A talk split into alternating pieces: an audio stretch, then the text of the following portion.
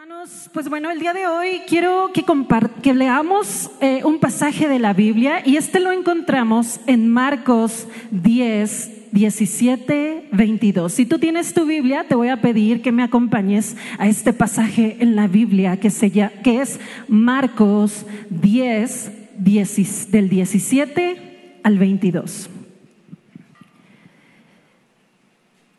Y yo creo que muchos de nosotros hemos escuchado o leído este pasaje en algún momento de nuestras vidas, o por lo menos lo hemos, tenemos una idea de qué trata. Y habla sobre un joven rico. Y vamos a leerlo, lo vamos a leer en la versión Reina Valera. Nos dice el versículo 17, al salir él para seguir su camino, vino uno corriendo e hincando la rodilla delante de él, le preguntó, Maestro bueno, ¿qué haré para heredar la vida eterna? Jesús le dijo, ¿por qué me llamas bueno? Ninguno hay bueno, sino solo uno, Dios. Los mandamientos los sabes, no adulteres, no mates, no hurtes, no digas falso testimonio, no defraudes, honra a tu padre y a tu, madre. Él entonces, respondiendo, le dijo, Maestro, todo esto lo he guardado desde mi juventud. Entonces Jesús, mirándole, le amó y le dijo, una cosa te falta, anda, vende todo lo que tienes y dalo a los pobres y tendrás tesoros en el cielo. Y ven, sígueme tomando tu cruz. Pero él, afligido por esta palabra, se fue triste porque tenía muchas posesiones. ¿Cuántos ricos hay aquí? Un espíritu, amén. Yo creo que aquí, bueno, vamos a ver algunos, algunos puntos. Esta historia los podemos encontrar en tres de los cuatro evangelios. Lo vemos en Marcos, que es el que acabamos de leer, lo vemos en Mateo y lo vemos en Lucas. El Evangelio de Juan es el único que no nos habla sobre este acontecimiento. Pero si tres de los cuatro Evangelios nos están marcando esta, esta parte, esta historia, es porque tiene algo importante. Y podemos ver que eh, Mateo nos dice que era un joven rico. Y eh, Lucas nos dice que era una persona prominente, es decir, que era un gobernante. Entonces podemos ver tres características de esta persona. Era joven, era rico y era un gobernante. Tal vez de alguna región por ahí. Algunos dicen que incluso podía haber sido parte del Sanedrín. Entonces, esto significaba que tenía de alguna manera influencia, poder. Pero podemos ver estas tres características. Yo pregunté hace un rato, ¿quiénes son ricos aquí y unos que otros? Ahora, ¿quiénes son jóvenes? De menos. Y ahora, ¿quiénes son gobernantes de algún lugar?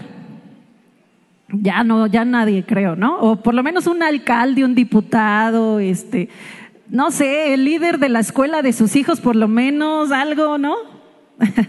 sí, una hermana por allá. Pero vemos estos tres puntos. Si vemos estas tres características, hoy en día podríamos decir que este joven era exitoso.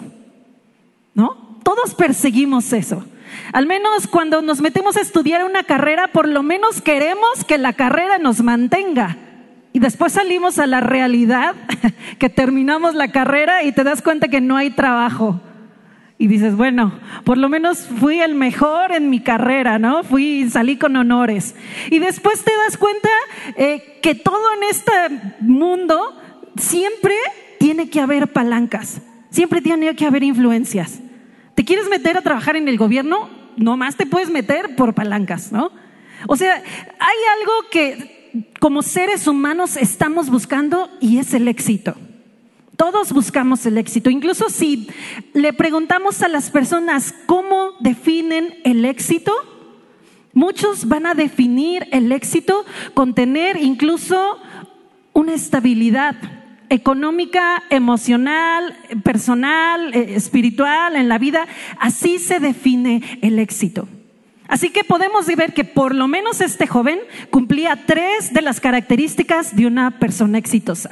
Y vamos a ir viendo qué otras características vienen.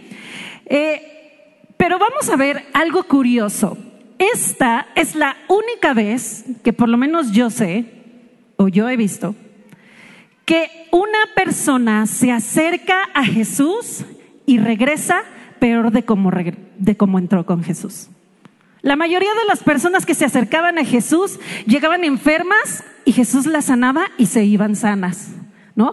Le acercaban los endemoniados, Jesús le sacaba los demonios y se iba libre.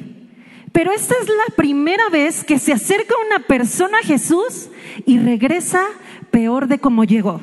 La Biblia nos dice que él se fue afligido, se fue triste, se fue decepcionado porque no escuchó lo que quería escuchar de parte de Jesús.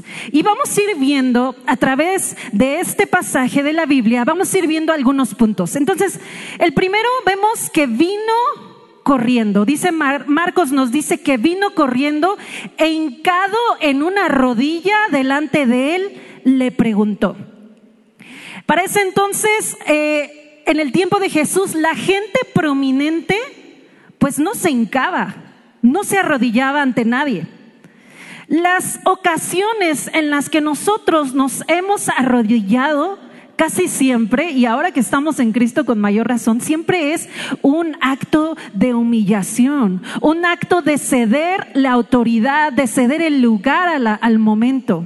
Incluso cuando nos arrodillamos, si quiere estar relacionado a momentos de crisis. ¿Cuántas veces no, has no te has arrodillado para pedirle a Dios por algo en específico? ¿O te has arrodillado? Espero que sí nos arrodillemos también cuando todo va bien, cuando estás feliz. Amén. Pero por lo, por lo general nos arrodillamos cuando algo va mal, ¿no? Como como decir, Dios nos rendimos. Entonces, esta persona, este joven llegó y se arrodilló. Y la segunda parte que nos dice este pasaje, nos dice que le dijo, maestro bueno. Maestro bueno. Él en ese tiempo también, decirle bueno a alguien solamente era para Dios. Cuando alguien le decía bueno, o sea, solamente utilizaban esa palabra para referirse a Dios. Entonces este, este joven llegó y primero se hincó y después le dijo, maestro bueno. Entonces hizo dos acciones que no hace, que no se le hace a cualquier persona. Pero lo más curioso de todo esto es la respuesta. Bueno, le dice, ¿qué voy a hacer para heredar la vida eterna? Pero la respuesta de Jesús es un poco rara. No es común lo que Jesús le está diciendo. Le dice, ¿por qué me estás llamando bueno? Si sola, no hay ninguno bueno, solamente Dios. Jesús estaba negando que era Dios. Jesús estaba diciendo que Dios no era bueno. Jesús lo que estaba haciendo en ese momento con este joven era confrontar su corazón y decirle, un momento, me estás diciendo, te estás arrodillando y luego te, me estás diciendo, maestro bueno, ¿tú crees que yo soy Dios? ¿Tú estás consciente de que yo soy Dios? Por eso le pregunta, ¿por qué me llamas bueno? Incluso eh, en ese tiempo también no era bien visto que un rabino, un maestro, respondiera a preguntas con otra pregunta, porque parecería que lo estuviera evadiendo. Pero Jesús muchas veces en su ministerio respondió con otras preguntas. Y a mí me encanta porque podemos ver que el, que el carácter de Jesús era un poco como, yo no sé si ustedes han visto de repente cuando alguien te responde de manera irónica, voy a ir a tal lado, ah, vas a ir a tal lado, ¿no? yo lo veo de esta manera, ah, me estás diciendo bueno, ¿no? ¿Tú crees que soy bueno? Y entonces, eh, el propósito de Cristo no era negar que Él era bueno, sino asentar que el hombre no es bueno. Romanos 3:12 nos dice, todos se han ido por el mal camino, todos por igual se han pervertido. No hay nadie que haga lo bueno, no hay ni siquiera uno. Así que realmente el joven rico estaba reconociendo que Cristo era Dios. Esta era la pregunta que Jesús le estaba haciendo a ese joven. Y si, seguimos leyendo, le dice, tú conoces los mandamientos. ¿Cuántos se conoce, cuántos saben los mandamientos? ¿Sí? ¿Diez? Ok. Vamos a verlos de todos modos, si nos ayudan a ponerlos. El primero nos dice, amarás al Señor sobre todas las cosas. El segundo, no tomarás el nombre del Señor en vano. El tercero, santificarás las fiestas. El cuarto, honra a tu padre y a tu madre. El quinto, no matarás. Sexto, no cometerás actos impuros. Séptimo, no robarás. No darás de testimonio ni mentirás. No consentirás pensamientos ni deseos impuros. Y no codiciarás los bienes ajenos. Son diez, ¿no? ¿Cuántos mandamientos Jesús le responde a este joven?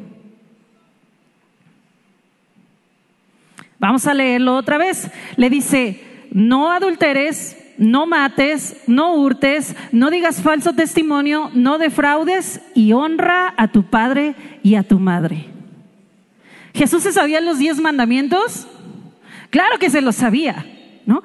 Pero yo creo que Jesús aquí le estaba poniendo una trampa al, al, joven rico. De hecho, se dice que los diez mandamientos están divididos en dos partes. Las responsabilidades que tenemos para con Dios y las responsabilidades que tenemos para nuestros semejantes.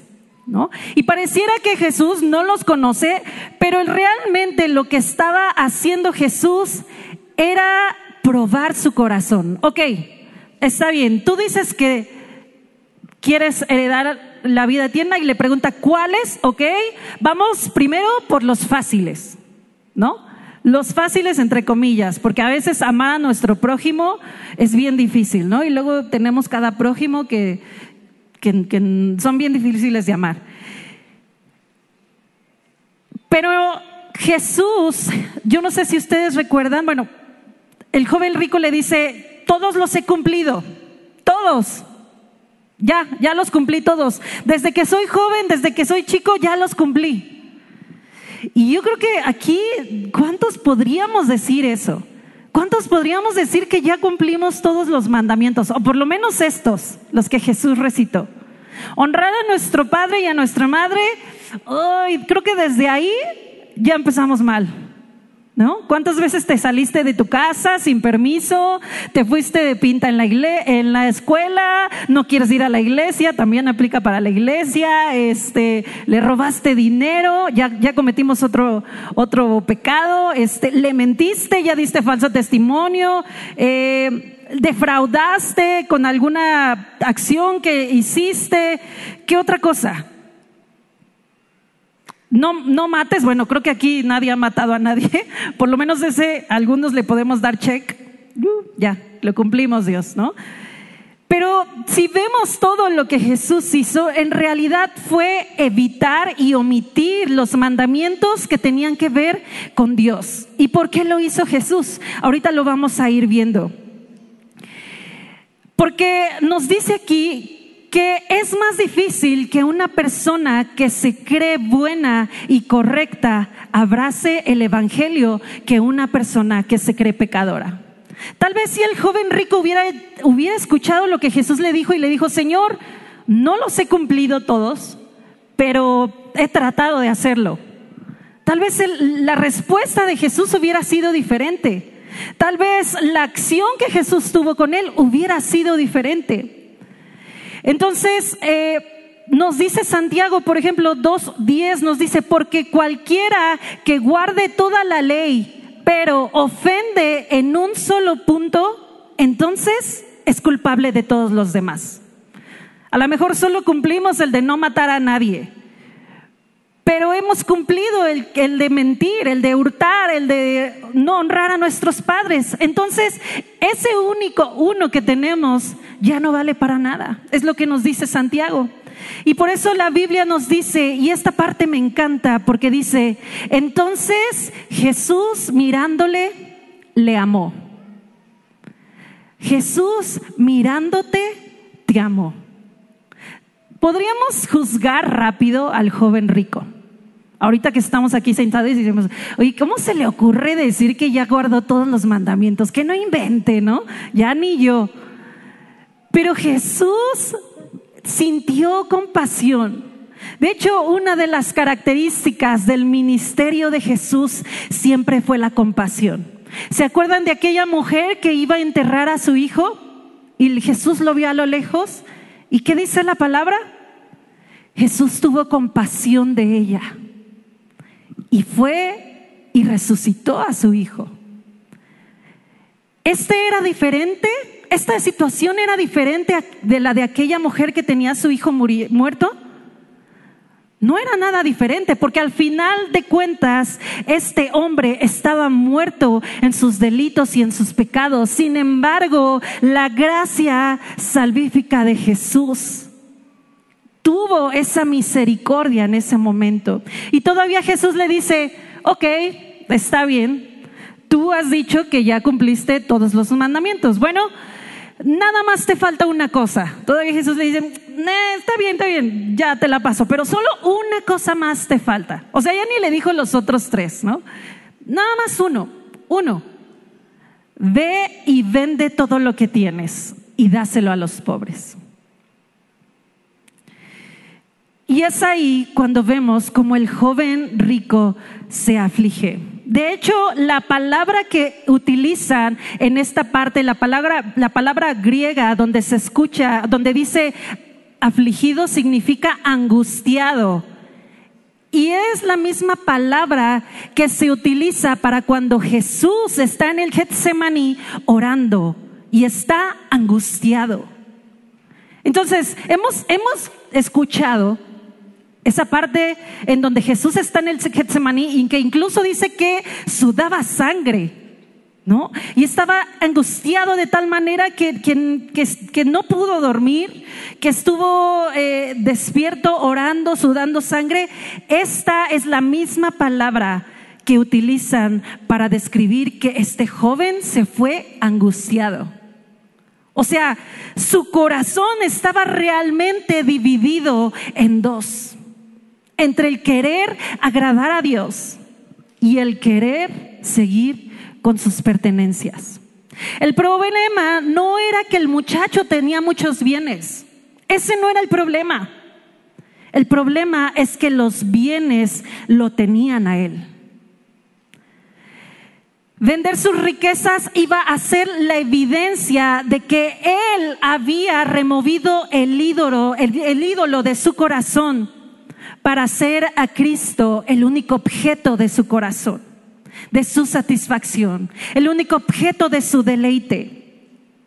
Nos dice Brand Vigen, la idolatría es adoración falsa, es vivir a base de sustitutos, es vivir tu vida con algo que no es Dios, siendo el combustible de tu motor. Tal vez nadie aquí es rico. Hace rato lo pregunté, dije, ¿cuántos son ricos? Tal vez nadie aquí es rico, pero ¿cuál es el objeto del motor de tu corazón en estos momentos? Tal vez podemos decir que nuestra posición, nuestra, nuestra familia, nuestros hijos son el objeto de nuestro motor, de nuestro corazón. De hecho, muchas madres se desviven por sus hijos se desviven por darles el mejor, el mejor eh, camino, la mejor universidad, la mejor preparación. Incluso se levantan a las seis de la mañana para prepararle el mejor desayuno, súper balanceado, con legumbres, con carbohidratos, con proteínas, para que se vayan bien al colegio desayunados. Van con sus esposos, le planchan la camisa impecablemente porque son el motor de su vida. No digo que esto esté mal. Está bien, qué bueno que lo hacen.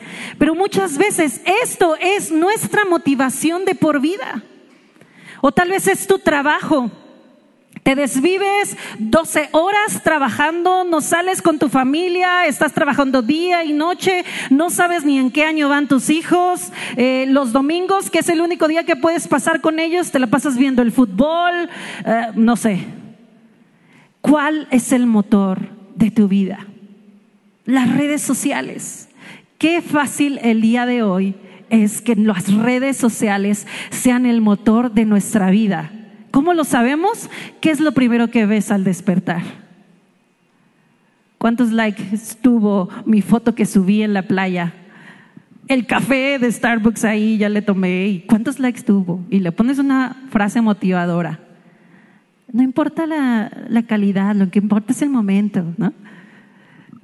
Para ver quién te dio like. Y vivimos, y ves a los niños de cinco años ya en TikTok ahí cinco horas y no pasa nada y nadie le dice nada y están ahí. De hecho, hay una nueva enfermedad, por así decirlo, no sé cómo se llama, si alguien lo sabe, pero que mucha gente ya no puede vivir sin el celular. ¿Han visto de esos videos donde le quitan el celular a una niña y se vuelve loca, así de que, así maniática? Y incluso hubo una noticia de que una niña se aventó de una ventana porque creo que la mamá le tiró el celular a la ventana y la niña se aventó por el celular. O sea, es una locura. Es una locura que, a lo mejor mm, no lo vemos, no lo vemos tan tangible, pero eso está robando el trono de Cristo en nuestro corazón. Mientras tu identidad y tu esperanza y toda tu fe esté puesta en otra cosa que no sea Cristo, será muy fácil que puedas dejar de seguir a Cristo o de creer en Él. ¿En qué nos parecemos al joven rico. Vamos a ver algunas aplicaciones al texto.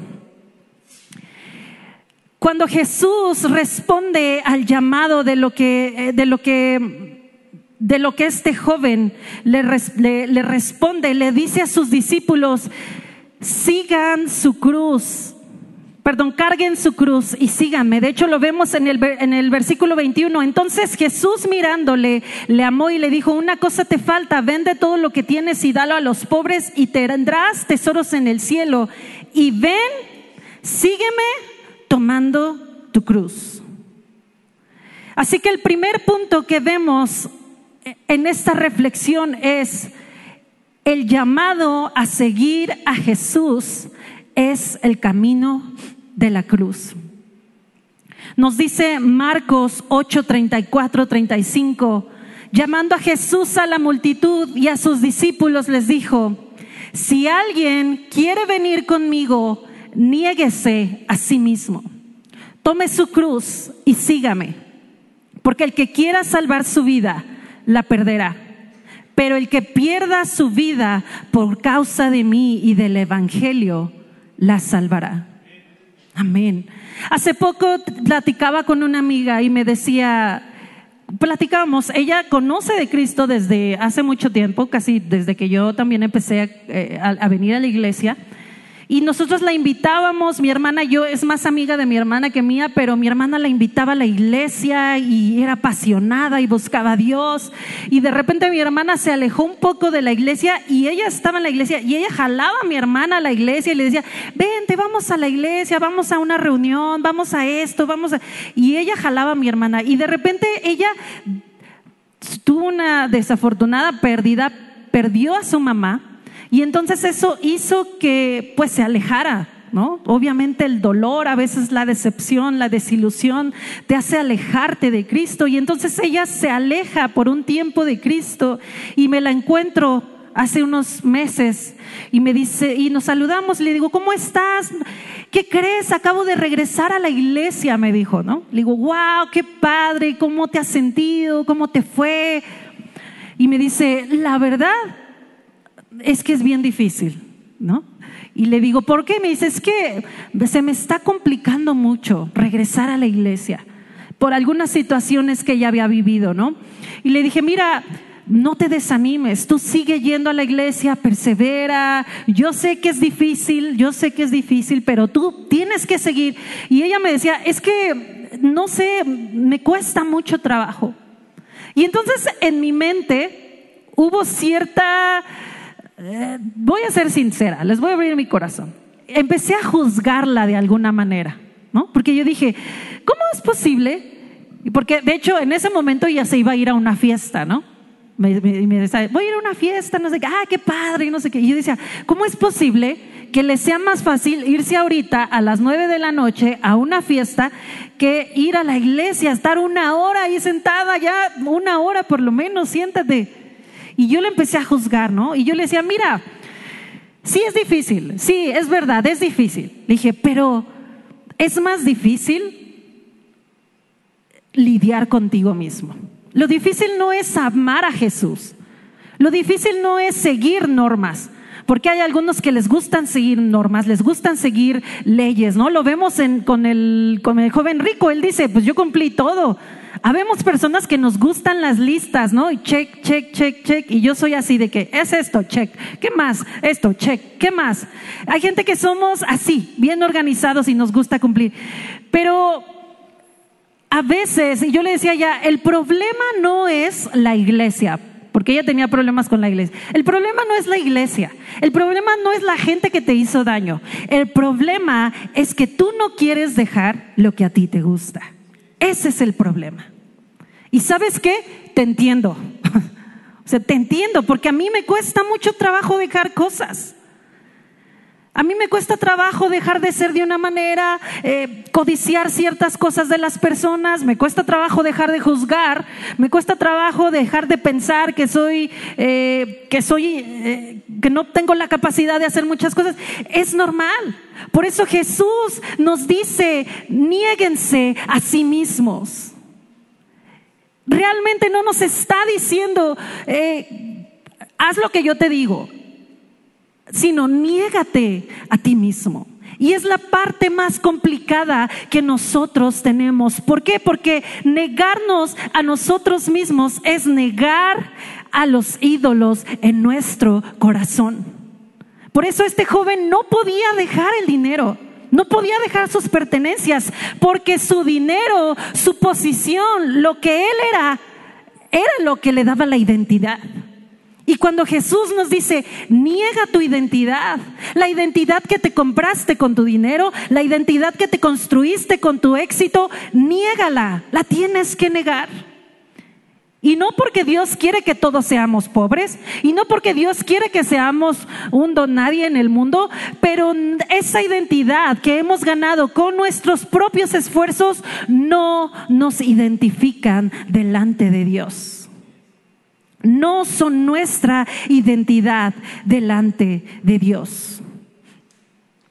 Nos recuerda aquí Romanos 13 del 8 al 10, nos dice, no deban nada a nadie, sino el amar, el amaros unos a otros, porque el que ama al prójimo ha cumplido la ley. Porque no adulterarás, no matarás, no hurtarás, no darás falso testimonio, no codiciarás. Y cualquier otro mandamiento en este se resume. Amarás a tu prójimo como a ti mismo. Así que el amor no hace mal al prójimo, sino que es el cumplimiento de la ley. Y este es nuestro punto número dos. El cumplimiento de la ley es Cristo. Por más que queramos ser buenos, por más que queramos cumplir al pie de la letra los mandamientos, por más que queramos ser moralmente correctos, jamás lo vamos a lograr. Porque cuando lleguemos a las puertas del paraíso, no vamos a poder entrar con nuestra propia rectitud. Porque la Biblia dice en Isaías 64, 6, como trapo de inmundicia son todas nuestras obras. La ley no se ha dado para que nosotros eh, la cumplamos al pie de la letra y seamos salvos, sino que la Biblia dice que la ley se nos ha sido dada para darnos cuenta que somos pecadores y que no podemos cumplirla. Por eso tenemos a Cristo, quien, quienes aquellos que hemos creído en Él, por medio de Cristo es que nosotros podemos cumplir esa ley. Sin embargo, dicen por ahí que la ley tal vez no es, los mandamientos no son para que nosotros se lo mostremos a Dios. Los mandamientos son para nuestro prójimo. Si nuestro prójimo ve que amamos a Dios por sobre todas las cosas, si nuestro prójimo ve que no somos infieles con nuestras esposas o nuestros esposos, si nuestro prójimo ve que somos dadivosos con los que tienen necesidad, si nuestro prójimo ve cómo los tratamos a ellos mismos con misericordia, con amor, con compasión, eso no significa que ellos van a ser salvos. Eso significa que ellos van a ver al Cristo verdadero en nosotros. Y por medio de ese testimonio ellos puedan creer en Jesús. El punto número tres es, Jesús es nuestro tesoro eterno. Y esto lo vemos en la última parte de este, de este capítulo.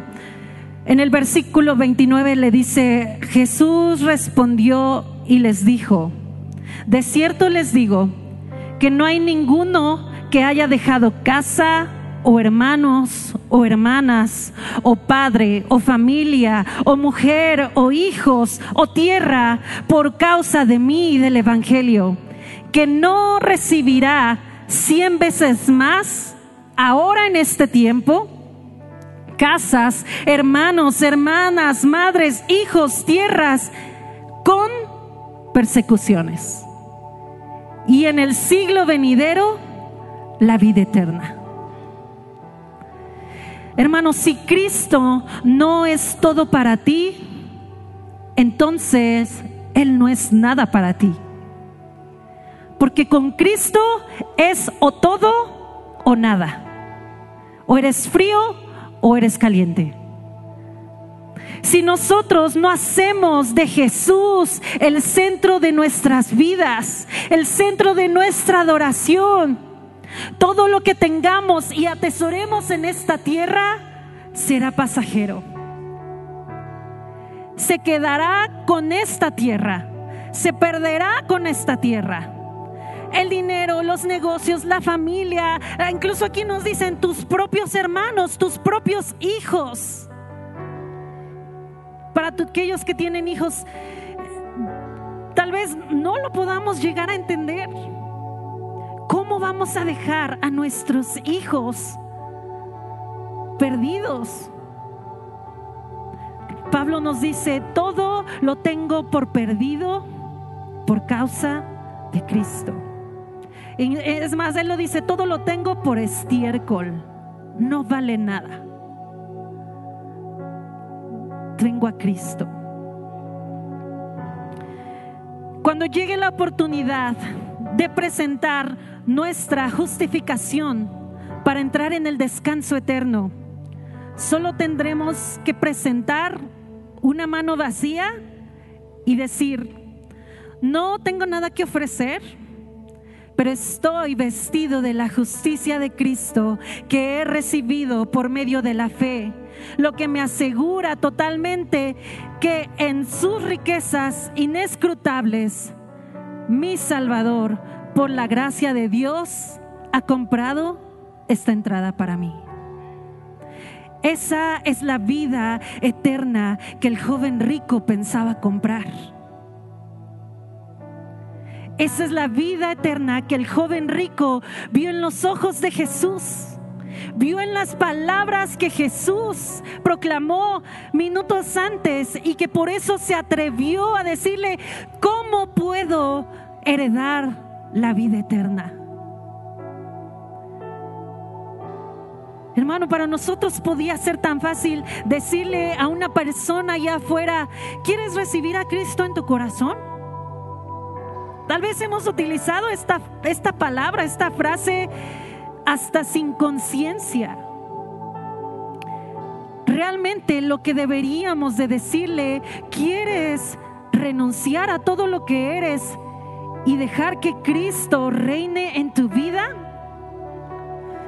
¿Cuántos nos habrán dicho que sí? En esta semana, de hecho, teníamos, en, bueno, la semana pasada teníamos en el grupo de conexión justamente cómo vamos a evangelizar a la gente. Y uno de los puntos era muéstrales su pecado. Muéstrales el pecado que habita en su corazón. Hay que confrontarnos a nosotros mismos. Nosotros no somos ni más ni menos que el joven rico, somos como Él. ¿Cuál es el tesoro de tu corazón en esta noche? ¿Qué riqueza, qué tesoro está pidiendo Dios de ti en esta noche para heredar la vida eterna? No estamos hablando de algo pasajero, hermano. No estamos hablando de un evangelio como aquellos evangelios de mensajes de la prosperidad donde te dicen, para de sufrir. Ven a Cristo y dejarás de sufrir. No, no es cierto. Vamos a seguir en esta tierra. Lo comentaba hace un rato. La única diferencia que tenemos de la gente que no ha decidido seguir a Cristo es justamente la esperanza que hay en su salvación. Así que hermano, esta es la pregunta el día de hoy.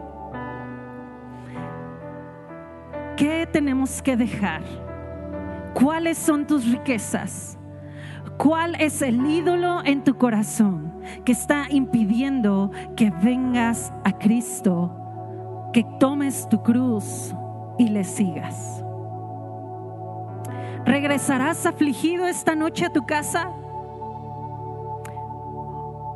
¿O regresaremos a los pies de Cristo, humillándonos y decirle, Señor, aquí estoy. Toma lo que necesites.